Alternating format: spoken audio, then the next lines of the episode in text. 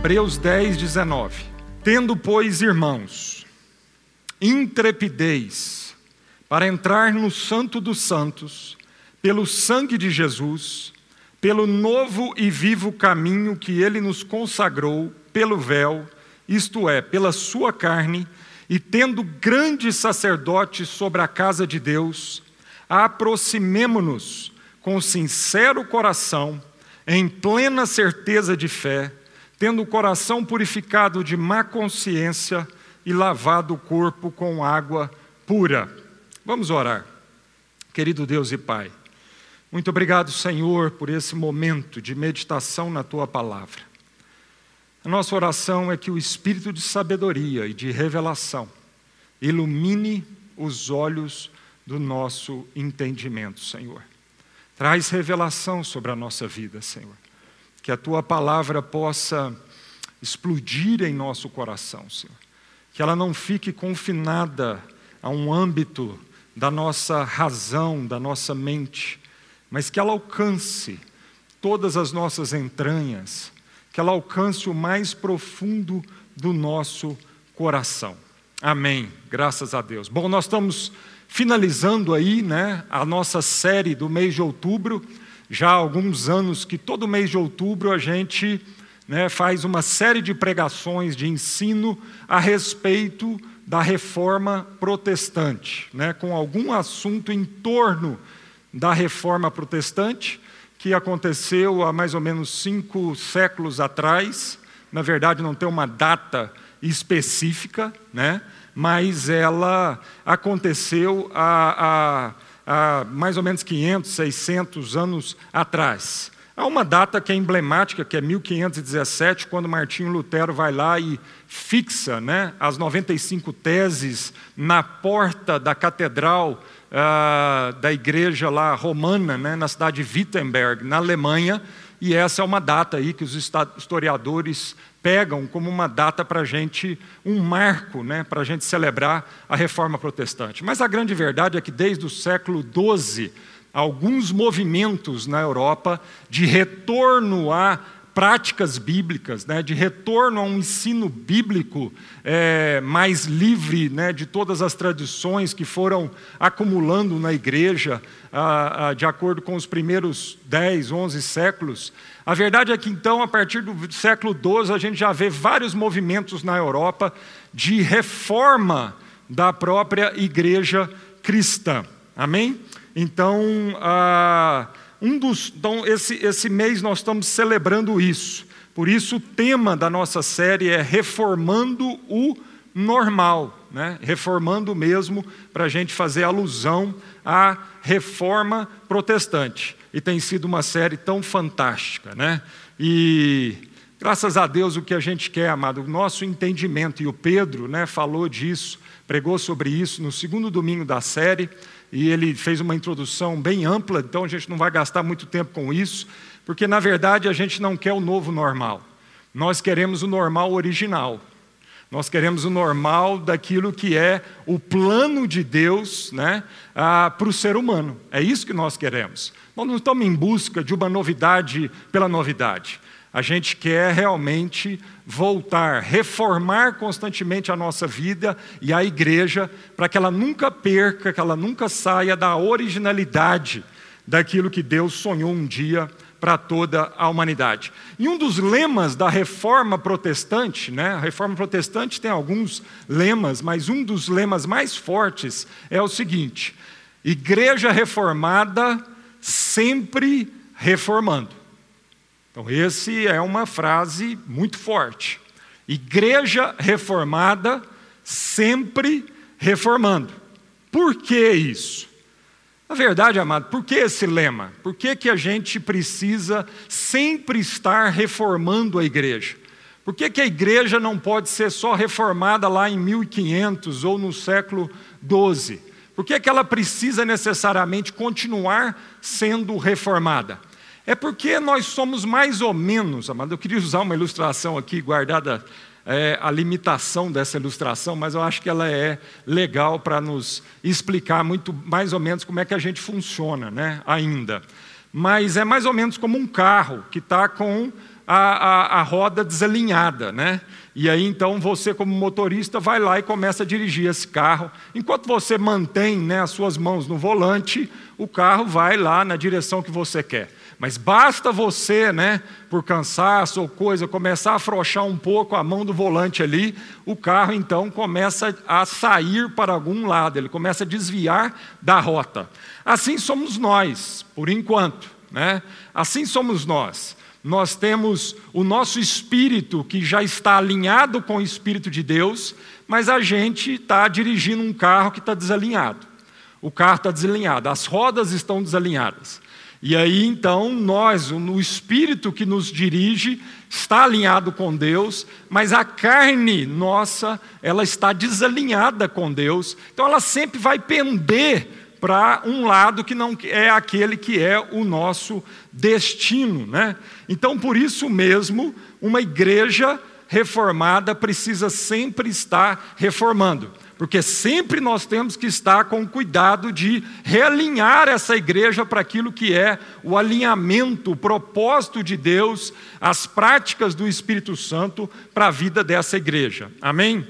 Então, há uma tendência natural, vagarosamente, da gente ir se apegando exageradamente aos ritos, ao clero, aos dias, às festas religiosas, aos prédios e perdendo o espírito, e perdendo a essência, e perdendo a semelhança com Deus. E isso é tão claro, amado, que desde o início a gente já vê isso muito claro.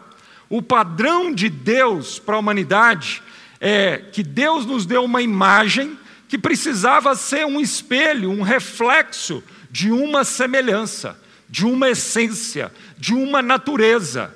Então Deus criou o homem, deu uma imagem, e era, como o próprio nome diz, era para ser apenas uma imagem, que precisava refletir um conteúdo. Mas com o pecado na humanidade, então nós fomos perdendo a semelhança com Deus, nós fomos perdendo o alinhamento com o propósito e a vontade e a santidade e a natureza de Deus, né? E por isso mesmo a gente foi cada vez mais se aferrando à imagem. Porque, como nós não tínhamos mais a essência, depois do pecado da humanidade, lá em Adão e Eva, como esse homem e essa mulher foram perdendo a semelhança, a natureza, os atributos, foram perdendo a forma de pensar como Deus pensa, foram sendo é, desalinhados com a vontade de Deus. O que aconteceu é que esse homem então começa a se aferrar à imagem cada vez mais, porque ele tem dúvida da sua identidade. E porque ele tem dúvida de quem ele é, ele precisa então viver para provar quem ele é. Então ele começa a supervalorizar a imagem, achando que a imagem iria manter uma aparência de quem ele era. E esse é o problema na humanidade. Desde então, a gente está desalinhado com a vontade de Deus, mas e por isso mesmo nós temos dúvida de quem nós somos, temos dúvida da nossa origem, temos dúvida do propósito da nossa vida, do nosso destino, e por isso mesmo a gente precisa se aferrar, se apegar à imagem, porque há muita dúvida no nosso coração. Então a gente acha que a gente é pelo que a gente aparenta ser. Por isso nós precisamos do carrão, por isso nós precisamos da roupa de marca, por isso nós precisamos morar num lugar, né? Cada vez mais a gente precisa dessa imagem. Por isso a gente precisa estar com tudo em cima. Nós temos que então quase que, né, é, é, ir para um lugar de sacrifício extremo para manter uma imagem. Por isso, né, tanta plástica, tanto botox, tanta, né, tanta coisa, porque a gente quer manter essa imagem porque há um buraco no nosso coração com relação à semelhança de Deus. A gente não está resolvido nessa área. Então, esse é o problema. A gente tem uma tendência a se apegar ao externo, porque o interno está carente, porque o interno não está suprido, porque o coração nunca se sacia. Então a gente precisa cada vez mais se apegar ao aparente, aquilo que são as coisas externas. Por isso, uma tendência grande de transformar um rito que Deus instituiu para ser apenas um rito, como uma imagem pedagógica, para falar do que, que é a essência, então a gente foi se apegando ao rito. Porque a gente não tinha essência na relação com Deus, a gente precisou cada vez mais supervalorizar o rito. Então a gente acha que Deus está confinado aos nossos ritos. A gente acha então que o culto é, é, público, que o culto num prédio é uma coisa assim essencial para a vida cristã. E não é, ela é parte, ela é importante, mas desde que isso seja apenas algo pedagógico para nos revelar uma semelhança do que, que é cultuar a Deus.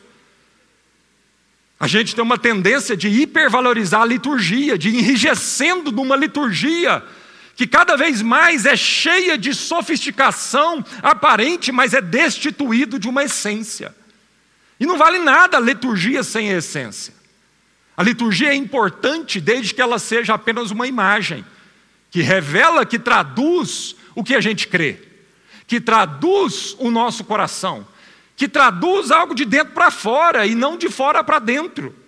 Amém, queridos? Por isso a gente foi se aferrando excessivamente a um clero, porque a gente não consegue mais ter uma relação é, é, pessoal com Deus, então nós precisamos de alguém que intermedie essa relação, que não seja Cristo Jesus, que já intermediou e que já nos deu acesso a essa relação bendita com o Pai. Mas a gente se apega cada vez mais a um ungido de Deus, porque nós mesmos estamos destituídos dessa essência de uma relação verdadeira e de amizade com Deus. Então nós precisamos que alguém faça isso por nós. A gente vai se apegando a um dia específico na semana, e olha lá, como o Rafael pregou é, domingo passado, antigamente era um dia por semana, agora já não é mais, porque oficialmente agora já é de 15 em 15 dias. Ou nas festas de Páscoa, Natal, ou no dia de Santa Ceia, como ele diz. Então a gente vai se aferrando a um dia específico porque a gente já não tem uma relação diária com Deus. Amém? Então, nós por isso mesmo nós estamos falando nessa série, chamando a nossa atenção. De que, que adianta um rito? Nós achamos que o que agrada a Deus são os sacrifícios externos são os rituais. Olha, amado, a Bíblia inteira fala que não é. Davi, quando ele pecou e foi para a presença de Deus, no Salmo 51, no verso 16 e 17, ele fala assim: Pois não deseja sacrifícios, senão eu os daria. Tu não te deleitas em holocausto. Nós estamos falando do Antigo Testamento, irmão, não é nem do Novo Testamento. Porque no Antigo Testamento, o holocausto, o sacrifício, imolar um cordeiro, uma pombinha, um boi, era parte dos rituais. E no Antigo Testamento, nós estamos falando de um homem aqui que já tinha consciência, um homem com um coração segundo o coração de Deus. Não era um homem que fazia todos os rituais. Não era um homem que no exterior era excelente em tudo que fazia mas era um homem que entendeu que a relação com Deus parte do coração. E esse homem, no Antigo Testamento, debaixo de um momento na humanidade onde holocaustos, sacrifícios eram parte normal da sua cultura, muito mais do que hoje. Esse homem diz para Deus: O Senhor não deseja sacrifícios, senão eu te daria sacrifício. O Senhor não te deleitas em holocaustos. E aí ele diz: os sacrifícios para Deus são um espírito quebrantado, e a um coração quebrantado e contrito não desprezarás, ó Deus. Por isso, esse homem era um homem segundo o coração de Deus, porque a relação dele com Deus não era ritualística. A relação dele com Deus tinha sim ritos, mas isso era apenas uma imagem que revelava o coração de Davi. Achamos que para falar com Deus, se relacionar com Deus, para ouvir a voz de Deus, precisamos do clero, do profeta, do pastor, do ungido de Deus. Muitas vezes vamos nos apegando a isso, porque na verdade nós queremos transferir a responsabilidade para outro. A responsabilidade que eu tenho que ter da coerência com a palavra de Deus e de ter uma vida que traduz e encarna essa palavra no dia a dia. Então é muito mais fácil para a gente pedir um rei para Deus. Irmãos, nunca foi a vontade de Deus que Israel tivesse um rei. Aliás, a vontade de Deus é que Israel tivesse um rei, ele, o rei Jesus. Esse era o rei de Israel. Mas não, Israel vai lá e porque todo mundo tinha rei, chega diante de Deus e pede um rei. E aí Samuel, triste no coração, chega para Deus, o povo está pedindo um rei, e Deus fala: Samuel, o problema não é com você, o problema é o povo. Se eles querem um rei, então eu vou dar um rei. E como nós temos essa tendência de pedir um rei para Deus, como nós temos essa tendência de colocar nossos líderes, pastores, né, presbíteros, é, profetas num pedestal. Mas muitas vezes a gente quer esses homens e mulheres num pedestal para que a gente se exima da nossa responsabilidade. A nossa responsabilidade de desenvolver uma relação pessoal com Deus é a nossa responsabilidade diante do próximo. E a gente então transfere isso para um clero ungido de Deus. E infelizmente, amado, Infelizmente, nós pastores, muitas vezes nos deixamos ser colocados nesse lugar, porque esse é um lugar de vaidades. Isso massageia o nosso ego. Mas não se iluda, pastores e líderes. Não se iluda, porque esse mesmo povo que pede um rei e te coloca num pedestal, é o povo que amanhã vai te cobrar cada centavo dessa devoção.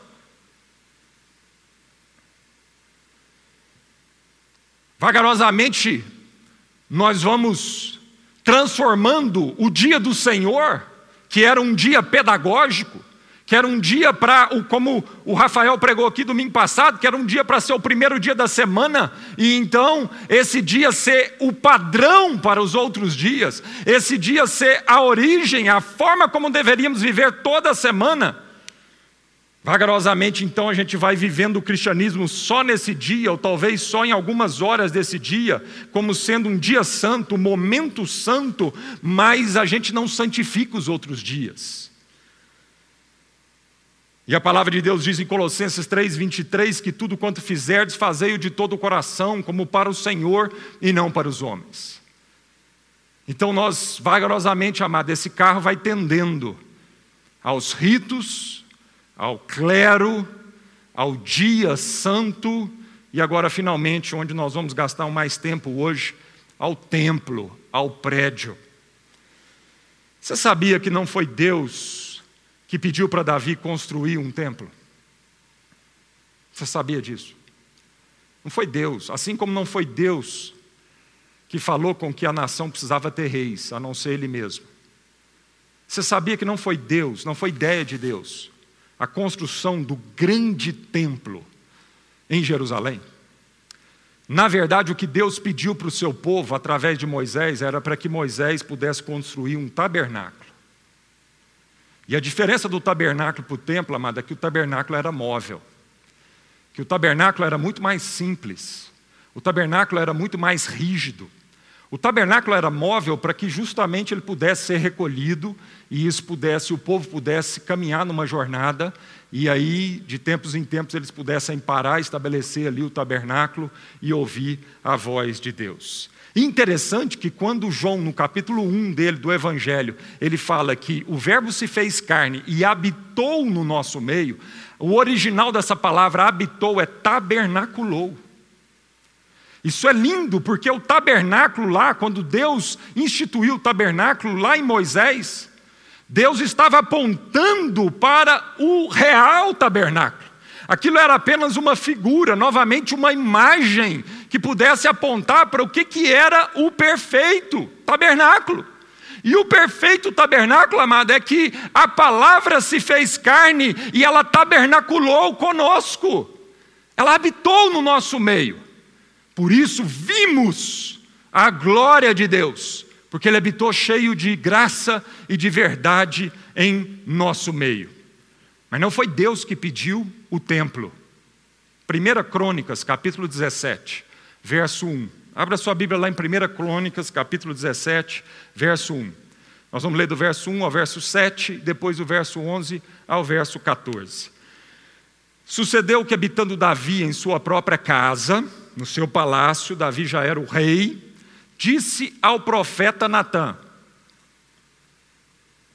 Eis que moro em casa de cedros, mas a arca da aliança do Senhor se acha numa tenda. Davi começa a olhar para a situação com olhos naturais. Davi começa a supervalorizar a imagem, supervalorizar o visível, em detrimento daquilo que é o invisível em detrimento daquilo que é o espiritual. Então ele olha para sua casa, um palácio magnífico, e olha para a arca de Deus, que era a imagem representativa da presença de Deus no meio da humanidade, e fala: Olha, não é justo. E é carregado de uma obviedade, é carregado de uma razão, é carregado de um bom senso. Fantástico. Se você tivesse no lugar de Davi e não tivesse um olhar espiritual, você ia propor a mesma coisa. Não é justo eu habitar num palácio desse enquanto Deus habita numa tenda. Essa, isso era a indignação de Davi. Então Natan disse a Davi: Faze tudo quanto está no teu coração, porque Deus é contigo. Verso 3. Porém, naquela mesma noite, nem Natan discerniu num primeiro momento. Era tão óbvio que Natan concordou com Davi. Realmente faz sentido.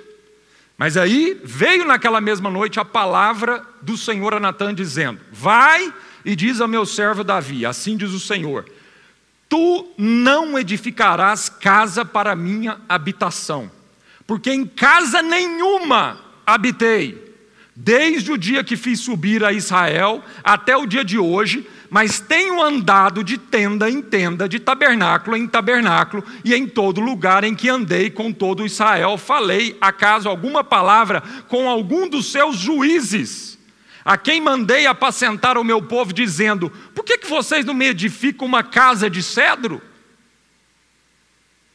Então Deus agora vai chamar a atenção do profeta Natan e falar: Natan, fala para Davi que eu não estou pedindo para ele construir uma casa para mim.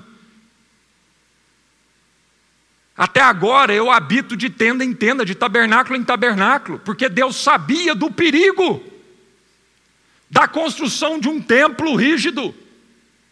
Deus sabia do perigo disso no coração da humanidade, da gente hipervalorizar essa imagem e perder a pedagogia de Deus ao ensinar sobre o tabernáculo. Verso 11, verso 7. Agora, pois, assim dirás ao meu servo Davi: então Natan diz para Davi o seguinte, verso 11: Há de ser que quando teus dias se cumprirem, ou seja, quando você morrer, tiveres de ir para junto de teus pais, então farei levantar depois de ti o teu descendente, que será dos teus filhos, e estabelecerei o seu reino. Esse me edificará casa e eu estabelecerei o seu trono para sempre. Eu lhe serei por pai, e ele me será por filho. A minha misericórdia não apartarei dele, como a retirei daquele que foi antes de ti, Saul. Verso 14: Mas o confirmarei na minha casa e no meu reino para sempre, e o seu trono será estabelecido para sempre. De quem que Deus estava falando aqui com Davi, irmãos? De quem que Deus está falando aqui com Davi? Deus está falando de Jesus. Deus está novamente no Antigo Testamento profetizando, através de Natã, a respeito do filho, do descendente, da raiz de Davi. Aquele que viria e o seu reino seria estabelecido para sempre, e ele faria casa para Deus, e essa casa seria estabelecida para sempre. É lógico que pedagogicamente Deus permitiu que o filho físico de Davi, Salomão, construísse o templo. Mas aquilo novamente era uma imagem que apontava para o verdadeiro templo, o corpo de Cristo, a verdadeira casa, Cristo e seus irmãos. Tanto é lá que em João capítulo 14, verso 2, vamos lá para João capítulo 14 Verso 2, Evangelho de João 14, 2. Jesus fala assim para os discípulos: Na casa de meu pai há muitas moradas. Se assim não fora, eu vos teria dito, pois vou preparar-vos lugar. E quando a gente lê esse trecho aqui da palavra de Deus, a gente fala assim, a gente pensa em Jesus indo para o céu, preparando um lugar para a gente no céu, e na segunda vinda, então, ele iria levar a gente para essas moradas. Mas ele continua: E quando eu for e vos preparar lugar, voltarei e vos receberei para mim mesmo, para que onde eu estou, estejais vós também. E vós sabeis o caminho para onde eu vou. Disse-lhe Tomé: Senhor, não sabemos para onde vai. Como saber o caminho? Respondeu-lhe Jesus: Eu sou o caminho, a verdade e a vida. Ninguém vem ao Pai senão por mim. Durante muito tempo eu pensei dessa forma, que Jesus ia preparar uma morada para nós no céu, e que então ele iria voltar para nos levar para essa morada. E hoje eu já não consigo enxergar esse texto dessa forma, hoje eu já começo a perceber que na verdade Jesus estava falando do período dele, que ele iria morrer, e aí ele iria ressuscitar, e aí sim ele iria voltar na sua ressurreição com um lugar já preparado, com a morada já preparada, com a casa já preparada para nós. Porque ele seria essa casa. E é tão verdade isso, amado, que é, quando ele diz eu sou o caminho, a verdade e a vida, na verdade essas três palavras, caminho, verdade e a vida, que no hebraico é Deresh, Emet e Shaim, eram as três nomes das portas do tabernáculo. O tabernáculo era dividido em três partes. A primeira porta, o, o povo hebraico chama de o caminho, Deresh. Então, quando Jesus está dizendo eu sou o caminho, ele está fazendo uma alusão ao tabernáculo, para que o povo entendesse que ele é essa primeira porta que levava então para o pátio, para o átrio ali. O tabernáculo era era, era uma tenda, né? Ele tinha uma tenda no interior, mas ele tinha uma cortina que seria como se fosse um muro ao redor dele. E a primeira porta, onde o povo entrava ali, e ali tinha o altar de bronze, né? E a pia de bronze, o altar de bronze onde se fazia os sacrifícios pelo pecado do povo, e o altar de bronze era onde o sacerdote precisava lavar a mão, lavar os pés, se lavar para entrar no próximo estágio que é o santo lugar. Aí já dentro da tenda. Então o tabernáculo tinha essa cortina por fora e a primeira porta é, era chamada de o caminho. Então, quando Jesus está dizendo para os discípulos, eu sou o caminho, ele está fazendo uma alusão desse tabernáculo. E aí, a segunda porta, o povo de Israel chama essa porta, que não era uma porta de madeira, era lógico, uma cortina. Essa segunda porta, passagem, o povo chamava de Emet, que é a verdade. E aí então, ali entrava o sacerdote. E ali nós tínhamos o candelabro, né? cada um desses instrumentos tem um significado, nós não vamos nos deter muito tempo disso. Nós tínhamos o candelabro, a mesa dos pães ali, e tinha também lá o, o, o altar do holocausto. A mesa lá do holocausto onde subia o, a mesa do incenso onde subia o incenso. E aí, o terceiro estágio dentro do tabernáculo era o Santíssimo Lugar, os Santos dos Santos, onde a arca da aliança, com a tampa do propiciatório, com dois querubins medindo quatro metros de altura por quatro, esses querubins se tocavam ali, e ali era a arca da aliança. E nesse lugar, então, a porta, a passagem para esse lugar, se chamava o que, amado? A vida. E é lindo isso, porque caminho levando a verdade que finalmente leva à vida. E o que, que é a vida, amada? A vida é a presença de Deus. Não há vida fora da presença de Deus. Deus é a vida. Jesus é a vida. Não há vida fora dele. E esse lugar, o lugar de intimidade com Deus, o lugar onde a gente partilha da essência da natureza, do coração de Deus e Deus do nosso coração. Esse é o lugar onde há vida e vida em abundância. Então, quando Jesus veio para nos dar vida abundante, amado, é disso que Jesus está falando. Jesus está falando que vida abundante é muito mais do que prosperidade financeira, do que saúde física, do que todas as coisas ajustadas na nossa vida. Jesus está falando de vida abundante, é partilhar, é habitar no seu coração e Ele habitando em nós. João capítulo 2, verso 19 a 22, Jesus lhes respondeu: Destruí este santuário, e em três dias o reconstruirei. Replicaram os judeus. Em 46 anos foi edificado esse santuário. Então Jesus, lembra, essa passagem é quando Jesus entra lá no templo de Herodes, que foi reformado por Herodes. Nós temos que entender que o templo de Salomão foi totalmente destruído quando Nabucodonosor conquistou Israel, destruiu o templo. Depois de 70 anos no cativeiro, o povo é, voltou e aí foi construído um segundo templo, o templo de Zorobabel. E esse templo então foi reformado por Herodes, mais ou menos 20 anos antes de Cristo. E ele demorou vários anos para ser construído, e no ano 70 depois de Cristo, ele foi finalmente destruído e nunca mais ele foi reconstruído. São dois mil anos onde o templo em Jerusalém não foi mais reconstruído. O que sobrou do templo é o muro das lamentações, e por isso tanta veneração, tanta idolatria por aquele muro na cultura hebraica, porque eles vão lá, é a única coisa que sobrou daquele templo antigo de Herodes. E aqui Jesus entra nesse templo, porque o templo só foi destruído 70 depois de Cristo por um imperador romano. E aí Jesus entra no templo, há um comércio dentro do templo e ele sai batendo em todas as coisas, e no verso 22 ele diz assim para o povo: Destruí este santuário. Está falando do templo. E em três dias o reconstruirei. Está falando dele. Ele está falando, na verdade, não é do templo, ele está falando da vida dele. Ele está falando assim: ó, esse santuário vai ser morto numa cruz, destruído, mas em três dias ele será reconstruído. Replicaram os judeus: em 46 anos foi edificado esse santuário, e tu em três dias o levantarás.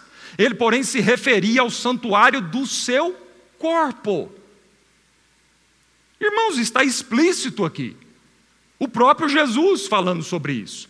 Quando, pois, Jesus ressuscitou dentre os mortos, lembraram-se os seus discípulos de que ele dissera isto e creram na Escritura e na palavra de Jesus. Então, quando Jesus, lá em João 14, está dizendo que ele vai preparar a morada, mas que ele voltará com essa morada preparada, ele está dizendo desse, da crucificação e da sua ressurreição, porque na sua crucificação, a palavra de Deus diz que aquele véu lá do santuário, ele foi rasgado de cima embaixo, mostrando assim fisicamente uma imagem do que estava acontecendo espiritualmente, e o que estava acontecendo espiritualmente é que finalmente toda a barreira foi dissipada. Por isso, Paulo, em Efésios capítulo 2, diz que Jesus quebrou a parede da inimizade. De dois ele fez um, e ele encurtou uma distância, uma distância eterna. Para que nós hoje pudéssemos ser um com Ele e com Deus, e ser um conosco e assim ser a habitação plena do Espírito Santo. Nosso irmão querido presbítero Cláudio Carvalho, é, no seu livro Em Conexão, ele diz uma coisa fantástica. Se ele um dia for escutar essa mensagem, eu quero agradecer a vida dele por esse livro. Esse livro tem abençoado muito minha vida. É um livro a respeito do Antigo Testamento. Portanto, ele diz assim: portanto, a morte e ressurreição de Jesus não foi para nos preparar uma morada no céu, mas para preparar um lugar para Deus habitar em nós. Foi para preparar um lugar de Deus habitar em nós.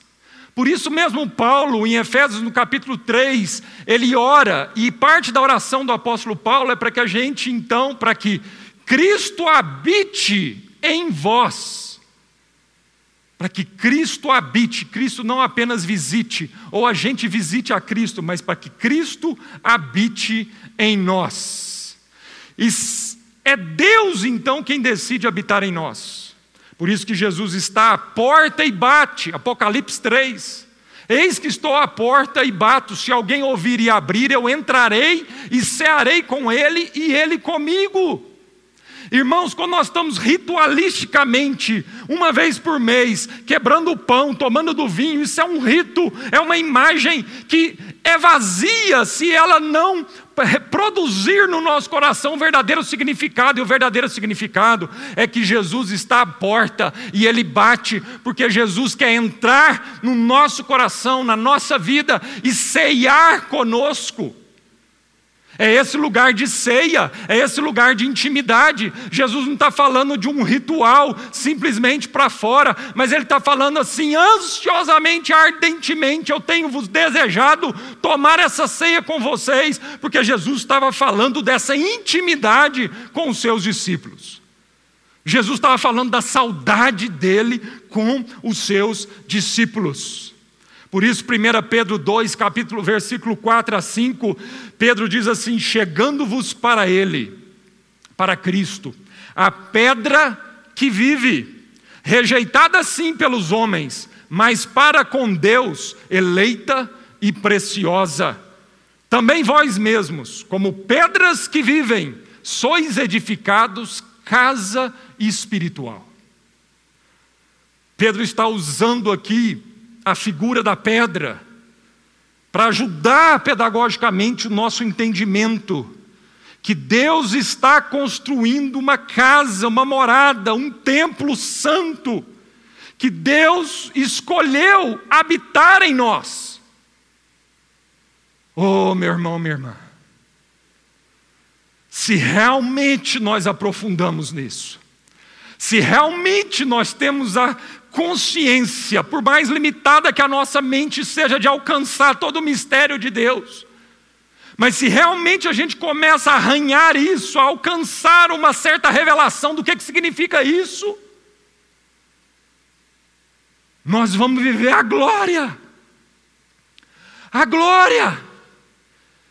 Porque a palavra de Deus está dizendo que nós somos edificado casa espiritual, não de tijolos feitos pela mão humana, mas nós somos pedras vivas, e a pedra angular, a pedra de esquina, a pedra viva principal, aquela que deu origem, aquela que é o fundamento mais profundo desse edifício, é Cristo Jesus. Começou por Ele, Ele foi a primeira pedra, e agora Deus está construindo esse edifício maravilhoso, porque Ele quer habitar em nós. Reduzir isso a um prédio é uma coisa ignorante, sem revelação nenhuma. Quando na minha cabeça eu estou dizendo, eu vou à igreja. Não, eu não vou à igreja, mas eu vou encontrar com a igreja.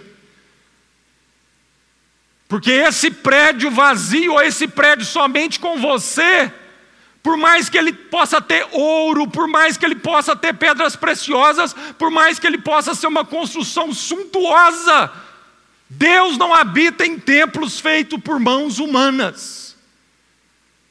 Mas Deus, na sua infinita grandeza e bondade, escolhe habitar em nós. Mas, pastor, Deus não é onipresente. É verdade, Deus está em todo lugar, mas ele escolhe um lugar para habitar. E o que Jesus inaugura, ele vai abrir caminho para nós. O que Jesus faz, ele é a pedra viva, angular, para começar essa construção bendita. Pedro está falando aqui, vós mesmos são também pedras que vivem, porque vocês são edificados casa espiritual. Agora eu fico pensando, por que, que há tanta necessidade no ser humano de construir casa para Deus? Por quê? Eu fiquei, eu fiquei, pensando sobre isso. Porque isso, isso começa lá em Babel. Lá em Babel já fica claro que o ser humano quer construir algo para alcançar Deus, com o seu mérito, com a sua força, com a sua capacidade. E desde Babel, amado, o ser humano vem tentando construir uma casa para Deus. Por que, que será isso? Por que, que nós estamos pendendo sempre para esse lado? Pendendo sempre para esse lado, e por que, que então sempre nós estamos precisando ser reformados? Sempre nós estamos precisando conversar sobre isso. Sempre nós estamos precisando fazer avaliações. De vez em quando, então, vem uma pandemia dessa para Deus realmente né, quebrar e abalar todas as estruturas. Para dizer o seguinte: é prédio, é clero, é domingo, é dia, é Deus falando.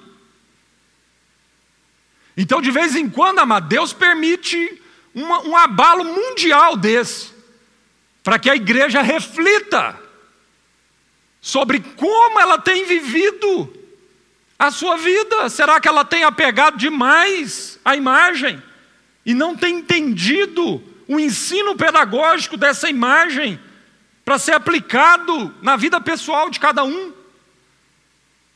Por que tanta necessidade de prédio? E por que cada vez mais nós estamos sofisticando as catedrais e construindo catedrais e cada vez mais suntuosas, matando gente para isso, pervertendo a palavra de Deus para isso? Para fazermos basílicas enormes, escravizando a humanidade para a produção de ouro, de pedras preciosas, para colocarmos naquela catedral, para acharmos que aquilo é a casa de Deus. Talvez a gente pensa lá na Catedral de São Pedro em Roma e a gente fica indignado com aquilo. É, e as nossas catedrais, aqui em Goiânia? E as nossas catedrais aqui em Goiânia. Não precisamos ir lá para Roma, não. Isso é fruto de convicção e fé e tradução pedagógica, ou isso é fruto de um buraco de carência no nosso coração que nós temos que provar para a sociedade que nós somos maior, construindo cada vez mais torres mais altas?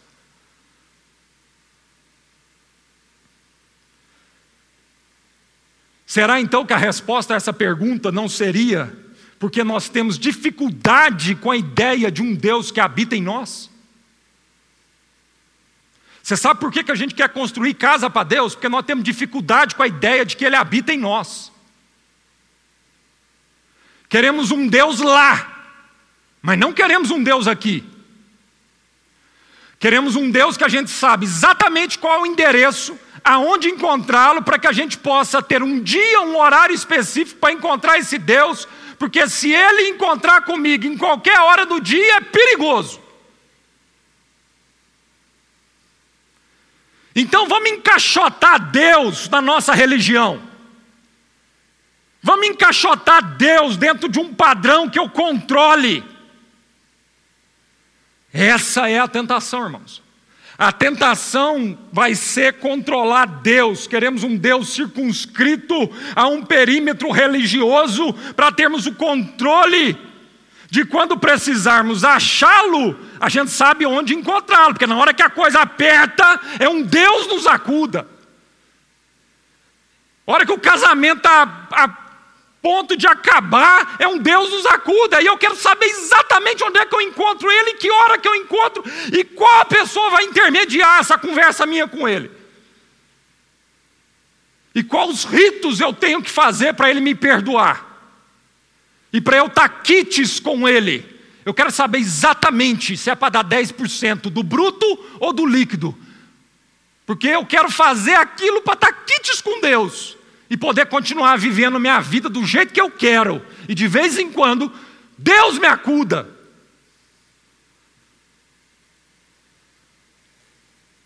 Então a gente quer isso, a gente quer Deus circunscrito a um período religioso, para controlarmos, para saber onde que nós encontramos Ele quando a gente precisa, mas quando não quisermos sermos achados por Ele, também sabemos onde evitá-lo,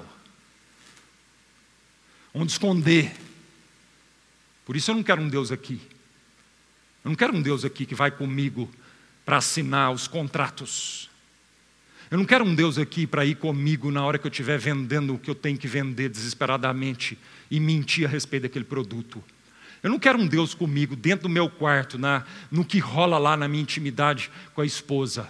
Eu não quero um Deus comigo dentro desses lugares. Eu quero encontrar Deus lá na 90, número 470, no setor sul de Goiânia, domingo, às 18h30.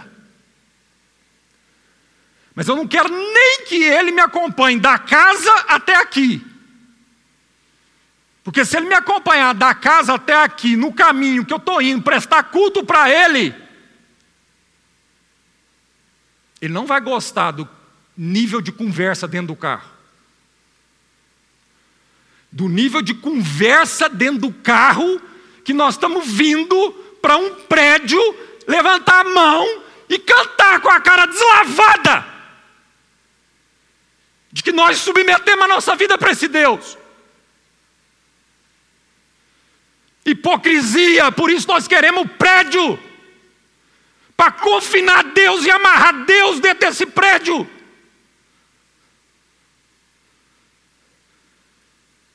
Para que eu faça da minha vida o que eu bem entender e não tenha que passar pelo caminho estreito de confrontar a minha carne, meu egoísmo, a minha vaidade diante de um Deus de amor, de glória e de santidade. Gostamos da ideia de um Deus todo-poderoso, Criador, que habita no cosmos, bem longe, mas temos muita dificuldade com o Emmanuel, Deus conosco. O problema é Jesus, amado. O problema não é Deus. As pessoas em geral não têm problema com Deus, as pessoas têm problema com Jesus. Sabe por quê? Porque Jesus é o Emmanuel. Jesus é o Deus conosco. Jesus é o que encarnou a palavra e não ficou só no cosmo, não ficou só em palavras, mas ele agiu. Jesus é aquele que vem. Esse é o problema. Por isso que eu tenho problema com Jesus. Por isso que os religiosos da época tinham problema com Jesus. Eles não tinham problema, achava que não tinha problema com Deus. Doce engano. Temos dificuldade com um Deus encarnado que se hospeda em nossa casa, que come conosco, que paga impostos, que fica perto do gasofilaço na hora da oferta. Hum, a gente não quer não. Ai, Jesus, que vai no carro para o culto com a nossa família, junto com a gente. Esse Jesus eu não quero, não. Que está por perto quando estamos prestes a atirar a primeira pedra. Esse é problemático. Que a gente quer descer a lenha, quer meter o pau, a gente quer julgar as pessoas. Eu não quero Jesus falando o que ele falou para aqueles hipócritas lá. Quem não tem pecado, atira a primeira pedra. Você está falando mal do seu irmão aí até? Aí esse Jesus me confronta. Por isso eu quero encontrar com ele lá no domingo, 18h30, na 90. E isso não é novo na humanidade, desde o primeiro homem e a primeira mulher, após o pecado, esse padrão já foi estabelecido. Nós já estamos concluindo. Gênesis 3. Gênesis 3, 8 a 13. Quando ouviram a voz do Senhor Deus que andava no jardim pela viração do dia, esconderam-se na presença do Senhor Deus, o homem e a sua mulher, por entre as árvores do jardim. E chamou o Senhor Deus ao homem e lhe perguntou: Olha aqui, irmão. Chamou Deus ao homem. Depois que o homem pecou, todos os dias antes do pecado, Deus vinha, aliás, não só antes do pecado, ele continuou vindo depois do pecado. Todos os dias, mais ou menos às seis horas da tarde, na viração do dia, Deus vinha para estar com o homem para estar com ele, conversar com ele, com o homem e com a mulher. Naquele dia, depois do pecado, ele faz uma pergunta para o homem, e a pergunta é: Onde estás?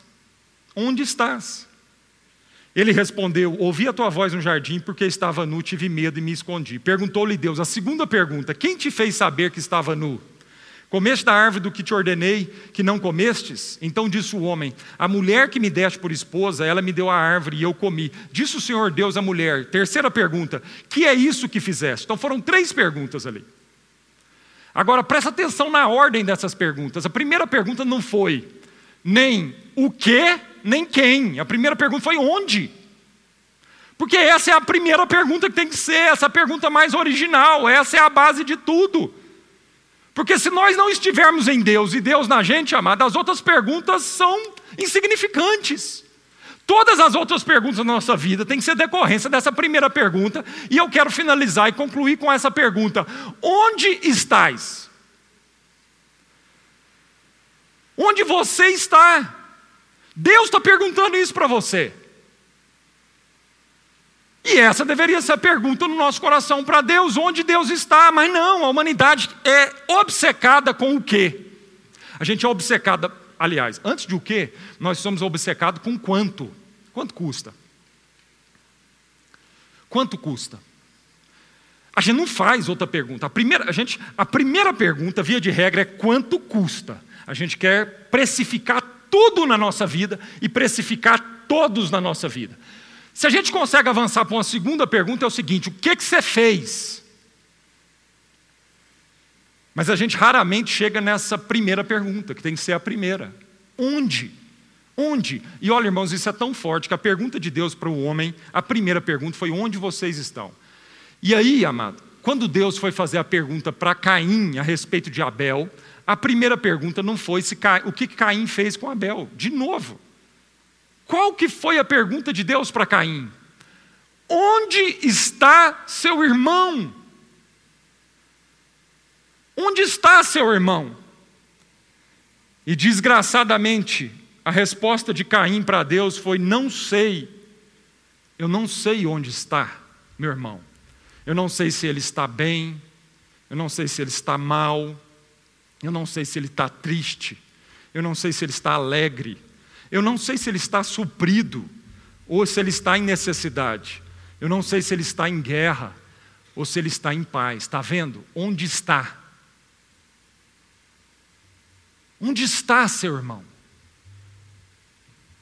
Antes de quanto custa essa relação, antes de como se dará isso, antes do que ele fez, é onde está. Se você não conseguir responder essa pergunta básica, elementar, todas as outras não vão fazer sentido, porque a primeira coisa que Deus quer é habitar no seu coração, e a partir da habitação de Deus no nosso coração, todas as outras perguntas serão respondidas.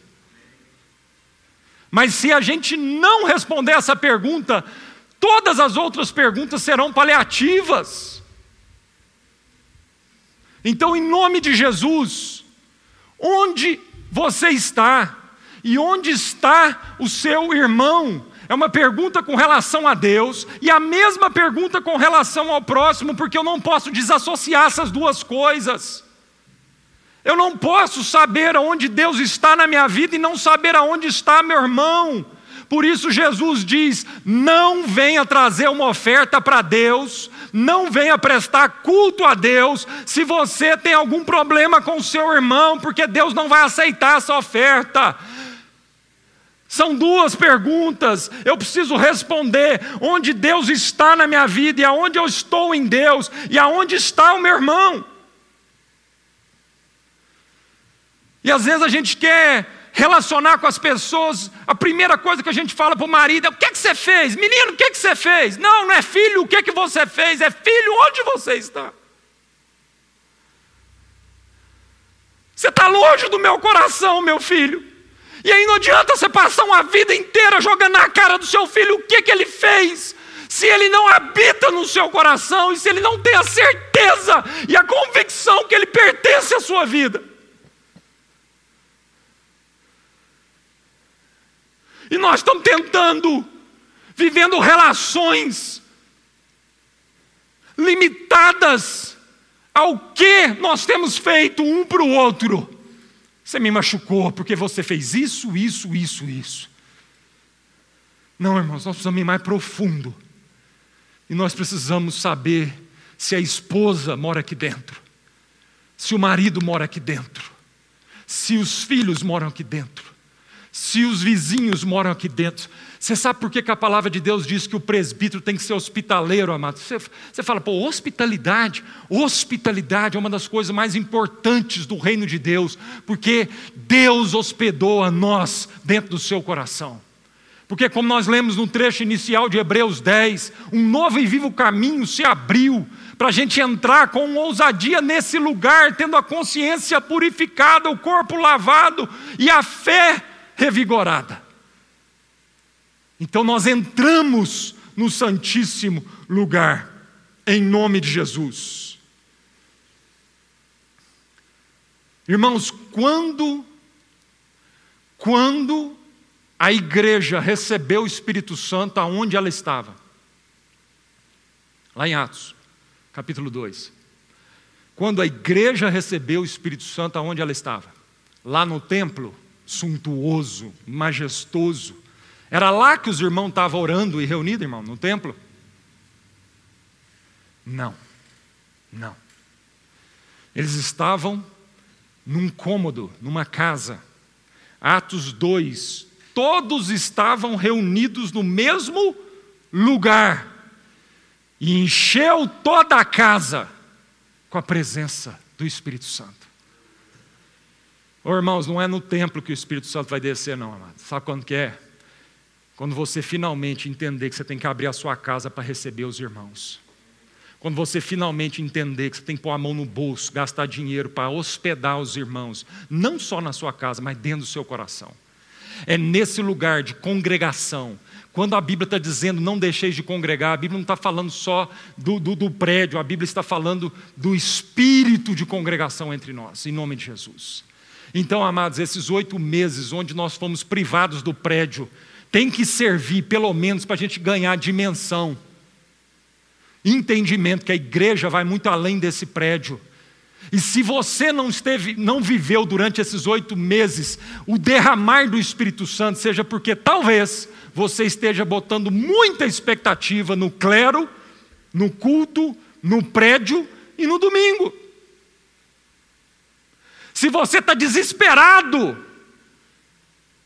para que a igreja volte a reunir, é porque você não entendeu o privilégio de você catar um telefone e de ser a habitação do Espírito Santo quando você ora com alguém, quando você encontra o irmão, quando você oferta na vida do irmão, quando você perdoa um irmão, quando você então está junto com ele. E para isso nós não precisamos de uma multidão. Para isso basta dois, a palavra de Deus diz, Jesus falando, aonde dois, dois ou mais tem pecado nenhum numa multidão de mil se ajuntar, desde que a gente tenha esse entendimento. Aonde dois, no mínimo dois, estão em nome de Jesus, ali ele habita. E o Espírito Santo derrama poder sobre esse lugar, em nome de Jesus. Onde? No coração e não no templo. Como? De todo o coração, de todo o entendimento, de todas as forças, e não com rituais externos. Quem? Todo aquele que crê e não o ungido de Deus. Quando? Todos os dias e não apenas no domingo. Que Deus te abençoe em nome de Jesus.